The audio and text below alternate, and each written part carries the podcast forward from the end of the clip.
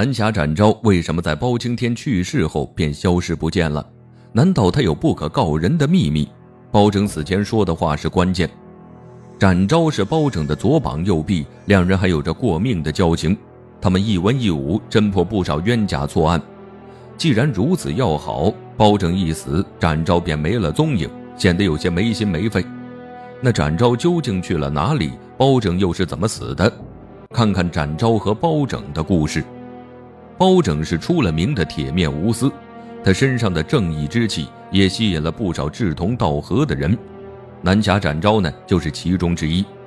少年包青天和南侠展昭的组合，是多少人心中的追剧天花板。包拯的魅力远不止于此，他的很多做法让人佩服不已。王朝、马汉、张龙、赵虎甘愿为他赴汤蹈火，这些情谊让人十分感动。除了展昭这个护卫，包拯身边呢还有一个为主簿的师爷，也就是足智多谋的公孙策。他和展昭是包拯的左膀右臂，包拯最信任的人就是展昭了。他的武功了得，射箭、舞剑和轻功都不在话下。展昭一袭经典红衣，配上高挑的身形，再加上他行云流水的武功，一个完美的侠客形象。而且啊，展昭还是一个忠心不二的人。那包拯和展昭是如何相识的？这就要从包拯进京赶考说起了。经过数十年的苦读，包拯已经将四书五经烂熟于心。年少的他觉得时机已到，带上盘缠和一个侍从，准备进京赶考。可是呢，赴考之路既艰辛又危险。古代交通不如现在方便，去远一点的地方就异常的艰难。包拯去京城赶考，提前几个月就从老家出发了，就怕路上有个万一耽误考试。只能说古人考个试真的太不容易了，要是一举高中，几个月乃至十几年的辛苦都值得。要是没有好的结果，可能都没有动力回家了。包拯和展昭呢，就是在他赶考途中结识的。第一天出发，包拯带着仆从走到天黑，才找到客栈歇脚。这时的主仆二人已经是饿得不行了，在客栈随便点了些吃食，便狼吞虎咽地吃了起来，都顾不上看对方一眼。就在两人吃得正起劲时，客栈大门走进一个人，他手拿佩剑走到包拯身边，应该是来拼桌的。包拯看此人气质不凡，还随身带着佩剑，应该是一位侠客。这个气质不凡的人就是南侠展昭。包拯见他一人，便邀请展昭一起喝酒。展昭也不和他客气，坐下就喝起了酒。两人在喝酒交谈的过程中，他也在看包拯的为人。展昭对包拯的第一印象究竟是怎样的？发现他是个正人，就是皮肤有点黑。有了酒搭子呢，包拯实实在在的喝了一顿酒。他和展昭畅谈，两人很是投缘，而且很欣赏对方。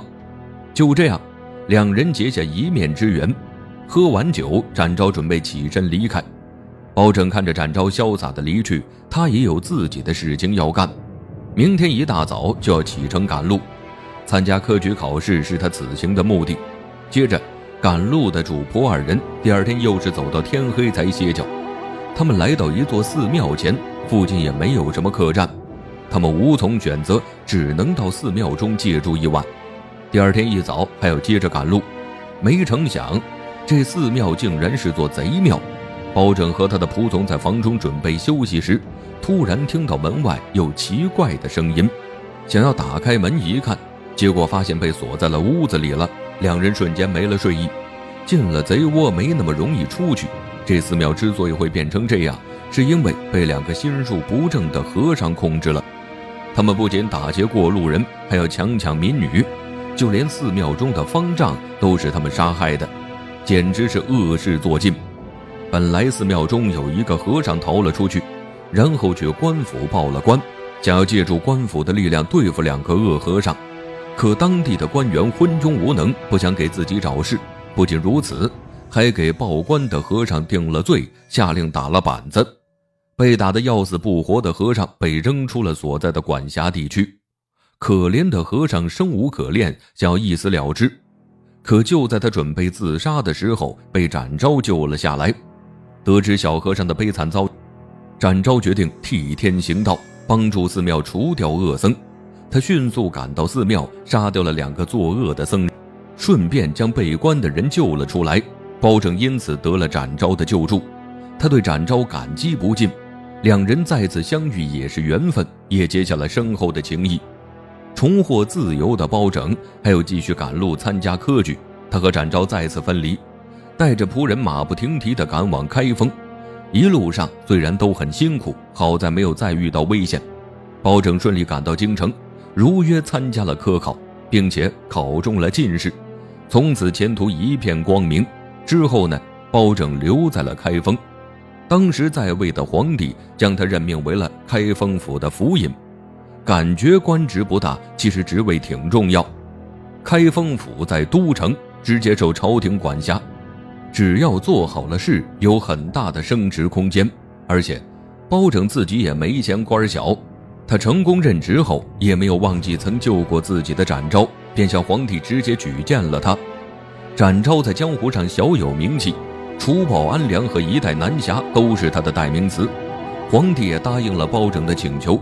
其实啊，展昭是不愿入朝为官的，因为他做惯了自由自在的侠客。面对包拯入朝为官的请求，展昭是怎么做的呢？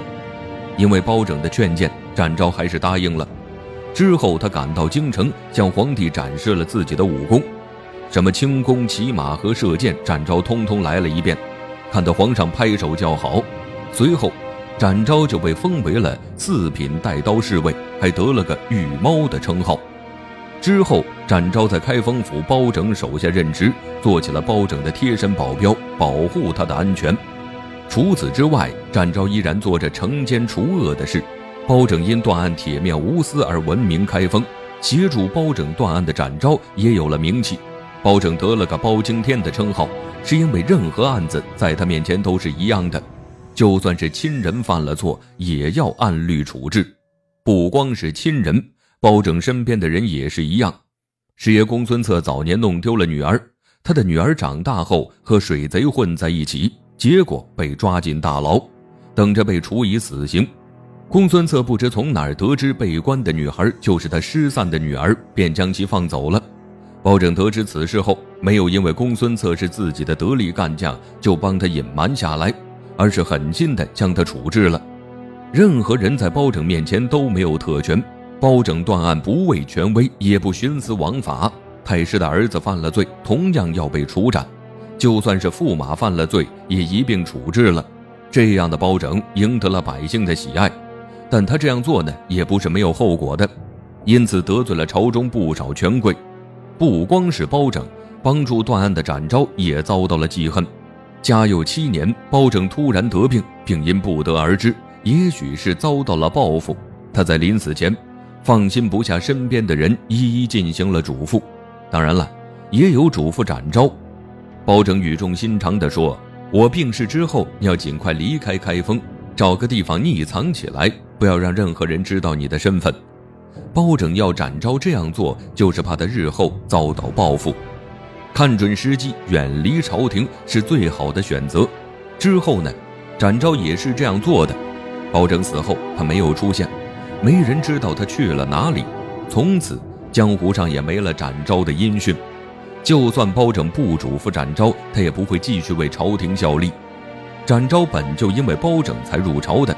现在好友离世，他也没有理由继续干下去。归隐也是他内心的选择。包拯死的突然，多半是被人暗害了，得罪了如此多的人，他应该早料到会有这么一天。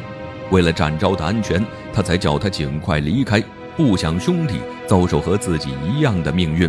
所以，不是展昭有不可告人的秘密，而是在朝廷身不由己。在真实历史中是没有展昭这个人的。他是三侠五义小说中的人物，但展昭和包拯的搭档的确让人眼前一亮。不管展昭是不是真实存在，他都是美好的存在。